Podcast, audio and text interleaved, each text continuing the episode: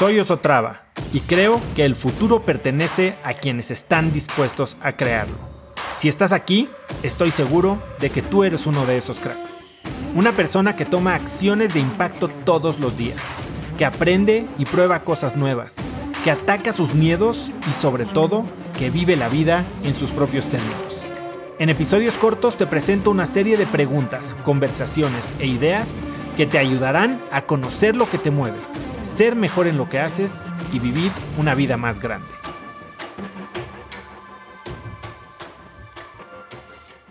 En el podcast con Javier Martínez Morodo, él me contaba que decir que no es la herramienta de productividad más exitosa de la historia. Y después, en el episodio que grabé con Laura González Stephanie, ella me dijo, no soy nadie para decir que alguien no merece mi tiempo, pero sé que mi día solo tiene 24 horas, así que soy yo quien tengo que decidir qué hacer con ellas. Piénsalo de esta forma. Cuando dices que no, solo estás diciendo que no a una opción.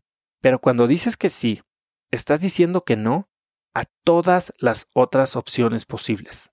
Estás intercambiando aquello que sí quieres hacer por alguna otra cosa. Si quieres más tiempo, libertad y energía, tienes que empezar a decir que no. Di no a todo, para que le puedas decir que sí a una cosa que importa. Bien lo dijo Tony Blair, el primer ministro británico, el arte del liderazgo es decir no. No decir que sí, es muy fácil decir que sí. Y Tim Hartford lo resume así. Cada vez que decimos que sí a alguna petición, estamos diciéndole que no a todo aquello que hubiéramos logrado con ese mismo tiempo es el famoso costo de oportunidad. Decir que no abre puertas, muestra lo comprometido que estás con tus proyectos. Decir que no reafirma el respeto, la admiración y el compromiso que tienes hacia tu vida. Si esto es verdad, entonces ¿por qué no decimos que no? Bueno, no decimos que no porque tenemos miedo de cómo seremos percibidos. Es un miedo manufacturado de la percepción que creemos que otros tendrán de nosotros. ¿Y qué es lo que hacemos cuando tenemos miedo? Bueno, tenemos tres opciones. La primera es la más fácil. Decimos que sí, cuando preferimos decir que no, y nos metemos en problemas y regalamos el recurso más limitado que tenemos. ¿A cuántos no nos ha pasado? Lo segundo que hacemos es atacamos y decimos que no de una manera muy destructiva, tal vez descalificando la opción de la invitación que nos hacen o la propuesta que tenemos enfrente. O por último, que es algo que se da mucho en los países de Latinoamérica, evadimos y evitamos cualquier compromiso. Tratamos de no cerrarnos puertas dando un sí suave y nos evitamos de decir un no, pero eso es una falta de respeto gigante tanto con la persona que nos propone como con nuestros propios valores. Así que, ¿cómo decir que no con gracia sin pagar un costo demasiado elevado?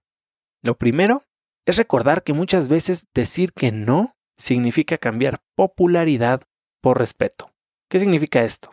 Pues sí, normalmente decir que no es algo que lleva un costo inmediato, pero un costo inmediato que puede ser muy pequeño comparado con la falta de respeto y la pérdida de respeto y de reputación que tendremos al no mostrar compromiso.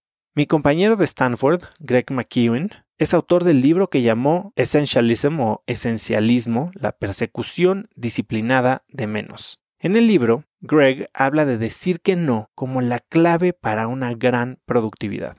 Y él menciona que un no debe de decirse con firmeza, resolución y gracia. Hace varias recomendaciones. Una de ellas es separar a la decisión de la persona. Decirle que no a una invitación no debe de hacerte sentir que tiene implicaciones sobre esta persona. Cuando separas a la decisión de la persona que te hace la propuesta, puedes evaluarla objetivamente y sentirte menos culpable de decir que no. Otra gran recomendación es que no necesariamente tienes que usar la palabra no. La palabra no puede sonar demasiado cortante, demasiado agresiva, demasiado determinante, pero puedes negar o declinar una invitación o propuesta sin utilizar la palabra no y sin perder la claridad. Una opción es decir algo como desafortunadamente tendré que declinar tu invitación o puedes explicar el reto que estás enfrentando que te impide aceptar esta invitación y decir X o Y me está haciendo imposible aceptar lo que me estás proponiendo. No estás usando la palabra no, pero estás declinando cortésmente.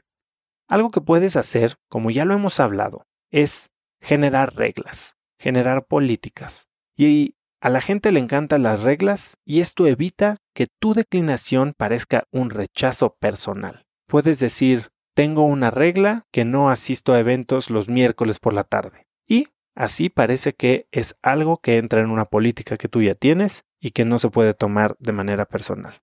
Algo que recomiendan los que dicen que no, con cortesía, firmeza y resolución, es agradecer y valorar la invitación, deseando suerte a la persona que te invita con su propuesta. Y bueno, todo esto funciona muy bien, pero como dice la autora Elizabeth Gilbert, a veces un simple no es la manera más rápida, clara y definitiva de declinar algo. Un no tiene mucho más gracia y respeto que un desangelado o sin compromiso sí. Conecta conmigo en Instagram como arroba osotrava y dime qué te pareció este episodio. Mi meta es inspirar a una nueva generación de hispanos a vivir vidas más grandes. Y si me quieres ayudar a lograrla, lo mejor que puedes hacer es seguirme en Spotify y dejar una reseña en Apple Podcasts para así subir en ese ranking. En tu reseña cuéntame de qué temas, categorías o personas te gustaría aprender y me aseguraré de leerlas para darte el contenido que quieres. Y no olvides unirte a mi comunidad de cracks en cracksnetwork.com. Es gratis y conectarás con más gente en el mismo camino de crecimiento que tú. Eso es todo por hoy. Yo soy Oso Traba y espero que tengas un día de cracks.